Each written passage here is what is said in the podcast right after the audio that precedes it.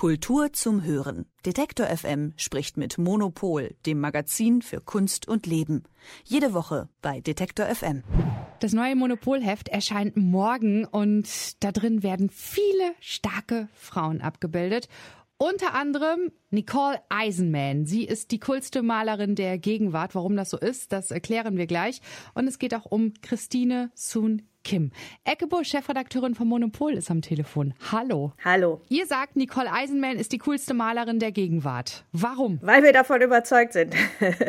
Nein, Nicole Eisenman ist äh, eine amerikanische Malerin, die jetzt schon seit 20, 30 Jahren irgendwie äh, eine gute, äh, tolle Karriere hat. Die ist mittlerweile auch bei einer Riesengalerie. Was aber nicht der Grund dafür ist, dass sie so cool ist, ist eigentlich eher erstaunlich, ähm, dass, sie, dass sie das so geschafft hat, weil sie ähm, sehr, ich sag mal, also die hat so ein Punk, äh, so eine, so eine Punk-Attitude. Also die hat angefangen, ähm, äh, sehr früh äh, lesbische Inhalte zu malen. Die war, die war sehr aggressiv. Also das war sehr lustig, weil mein äh, Kollege Sebastian Frenzel hat mit ihr das Gespräch gemacht und äh, wir haben sehr viel über zerschredderte Penisse zum Beispiel geredet äh, währenddessen oder im, im, im, Vorfeld und wie wir damit umgehen und was, was eigentlich der Witz ist bei Nicole Eisenman. Und er war dann sehr überrascht, als er mit ihr gesprochen hat und sie hat eigentlich eigentlich darüber gesprochen, was die Menschen eigentlich verbindet. Also das heißt, dass in ihrem Werk eigentlich hinter so einer gewissen punkigen Aggressivität, wo wirklich auch ganz viel äh, das Patriarchat angekratzt wird und wo halt so alternative Kunstgeschichten aufgemacht werden, dass dahinter eigentlich so eine Frage steht, was ist eigentlich das, was uns alle verbindet? Ähm, und das ist natürlich etwas, was dann auch wahnsinnig schön ist. Und ähm, es gibt jetzt im äh, Ende März eine Retrospektive, eine große Retrospektive von äh, Nicole Eisenman, ähm, in, äh, am Museum Brandhorst in München. Und das war jetzt der Anlass für uns, dass wir diese Geschichte mit ihr gemacht haben. Und spiegelt sich das auch in Ihren Werken wieder? Also dieser Aspekt, dass wir Menschen miteinander verbunden sind?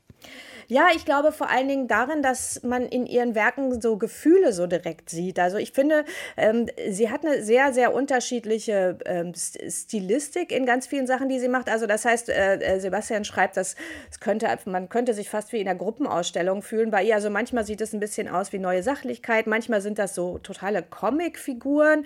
Das ist immer sehr unterschiedlich, aber es geht immer eigentlich um das Menschliche. Also man sieht immer Menschen in Situationen, die sind irgendwie gerade verliebt, die sind wütend, die sind zusammen und ähm, es ist zum Beispiel, wenn sie diese Gruppenporträts, die sie macht, äh, da ist immer irgendwie noch ein Stuhl frei. Das heißt, man ist, man kann immer in diese Bilder rein und es geht wirklich um die Beziehung der Menschen untereinander. Es gibt auch ein sehr, sehr dramatisches Bild, wo sie sich selber malt, wie sie beim äh, Psychologen auf der Couch liegt, weil sie hatte fürchterliche Probleme mit ihrem Vater, der ihr Coming Out nicht akzeptiert hat.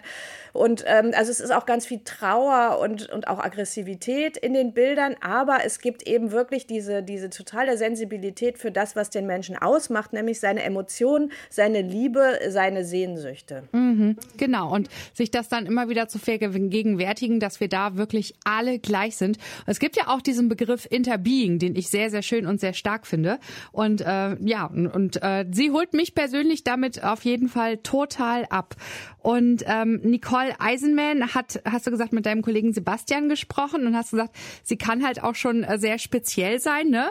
Ähm, ich habe gelesen, sie mag es nicht so typische Fragen gestellt zu bekommen, aber ihr seid da gut durchgekommen durch das Gespräch, oder? Ja, sie will nicht festgelegt werden, deswegen mag sie auch keine Tattoos, hat sie gesagt. Und das ist ja aber oft so bei Künstlerinnen und Künstlern, dass die so dieses klassische Interviewformat eigentlich nicht mögen, sondern erstmal so ein bisschen reden wollen und gucken, ob man sich versteht. Und das hat aber äh, super funktioniert. Und äh, ja, da haben wir Glück gehabt, beziehungsweise es ist der sensiblen Gesprächsführung von Sebastian zu, zu verdanken. Ja, und äh, so hat sie dann auch ihren Platz äh, in dem neuen Heft von Monopol bekommen, ne? Genau, Titel, Titelgeschichte, ganz, ganz tolles äh, Cover. Sieht wirklich super aus. Also wir waren sehr glücklich damit. Nicole Eisenman, okay. So, und eine zweite Künstlerin, die bei euch im neuen Heft mit drinne ist, ist Christine Soon Kim. Sie hat äh, lange in Kalifornien gelebt. Ihre Eltern kommen aus Korea und ist aber schon seit einigen Jahren in Berlin unterwegs. Und ähm, was man über sie auch wissen muss, ist, dass sie taub ist. Ja, das ist total spannend. Also ich habe die schon seit äh, ein paar Jahren eigentlich immer wieder in Ausstellungen gesehen, Arbeiten von ihr. Und sie ist nicht nur taub, sondern sie ist auch eine Klangkünstlerin. Äh, also diese Kombination, da denkt man so natürlich erstmal, ja, wie soll das funktionieren? Aber äh, sie möchte eben genau darauf äh, hinweisen, dass eben Klang und Sprache und Verständigung und Kommunikation kein äh, nichts ist, was exklusiv den Hörenden vorbehalten ist. Und sie möchte halt immer wieder auf diese, ihre Situation als Vertreterin auch der tauben Community hinweisen. Also eigentlich sagt sie auch, äh, sie hat eigentlich nicht, eigentlich nicht Lust, immer nur so dafür zu stehen, aber andererseits ist das Thema so schwierig zu vermitteln und wissen die Leute so wenig darüber und auch im Kunstbetrieb ist es so überhaupt nicht angekommen, dass sie immer wieder äh, das in den Vordergrund stellt und da auch wirklich kämpft. Also sie hat auch so eine Wut. Sie hat zum Beispiel eine Arbeit gemacht, äh, was mich als Taube in der Kunstwelt alles nervt und dann hat sie halt aufgeschrieben, wie, äh, äh wie schwierig es ist für sie auch zu arbeiten. Zum Beispiel braucht sie ja immer eine ähm, Dolmetscherin, die ihre Gebärdensprache dann in gesprochene Sprache übersetzt und dass es gar nicht selbstverständlich ist, dass dann zum Beispiel Institutionen, die mit ihr arbeiten wollen, das dann auch bezahlen und ähm, sol solche Dinge. Und sie hat halt ähm, schon spannende Sachen gemacht. Also zum Beispiel, es gibt ja immer diesen Super Bowl in den USA. Das ist so dieses riesen spektakuläre Ding. Und da war sie äh, vor ein paar Jahren diejenige Person, die das dann parallel in Gebärdensprache übersetzt hat. Also das war halt so eine für sie dann auch eine, eine Kunstperformance, Riesending. Aber ähm, im Fernsehen wurde sie dann nur ganz kurz gezeigt. Und das war halt wieder so ein Beispiel dafür, wie schwierig das ist, wirklich in die Öffentlichkeit zu äh, kommen mit dem, was sie da macht. Und sie sagt allerdings äh, auch, dass es in Amerika ähm, mehr angekommen ist, also als taube Person unterwegs zu sein als zum Beispiel in Deutschland. Ne? Da hat sie mehr Probleme. Ja, also sie lebt in Deutschland, äh, weil sie hier verheiratet ist und hier eine Familie hat. Aber eigentlich findet sie das sehr schwierig, äh, weil es hier einfach diese, diese Idee der Barrierefreiheit und die, ähm, und, und die äh, Aktivisten in, in, diesem, in diesem Bereich sind einfach noch nicht besonders weit gekommen. Also es wird eigentlich noch komplett ignoriert. Es wird nicht viel darüber gesprochen, wie man Tauben das Leben einfacher machen kann und ihnen mehr Teilhabe oder eine selbstverständliche Teilhabe einfach ermöglichen kann.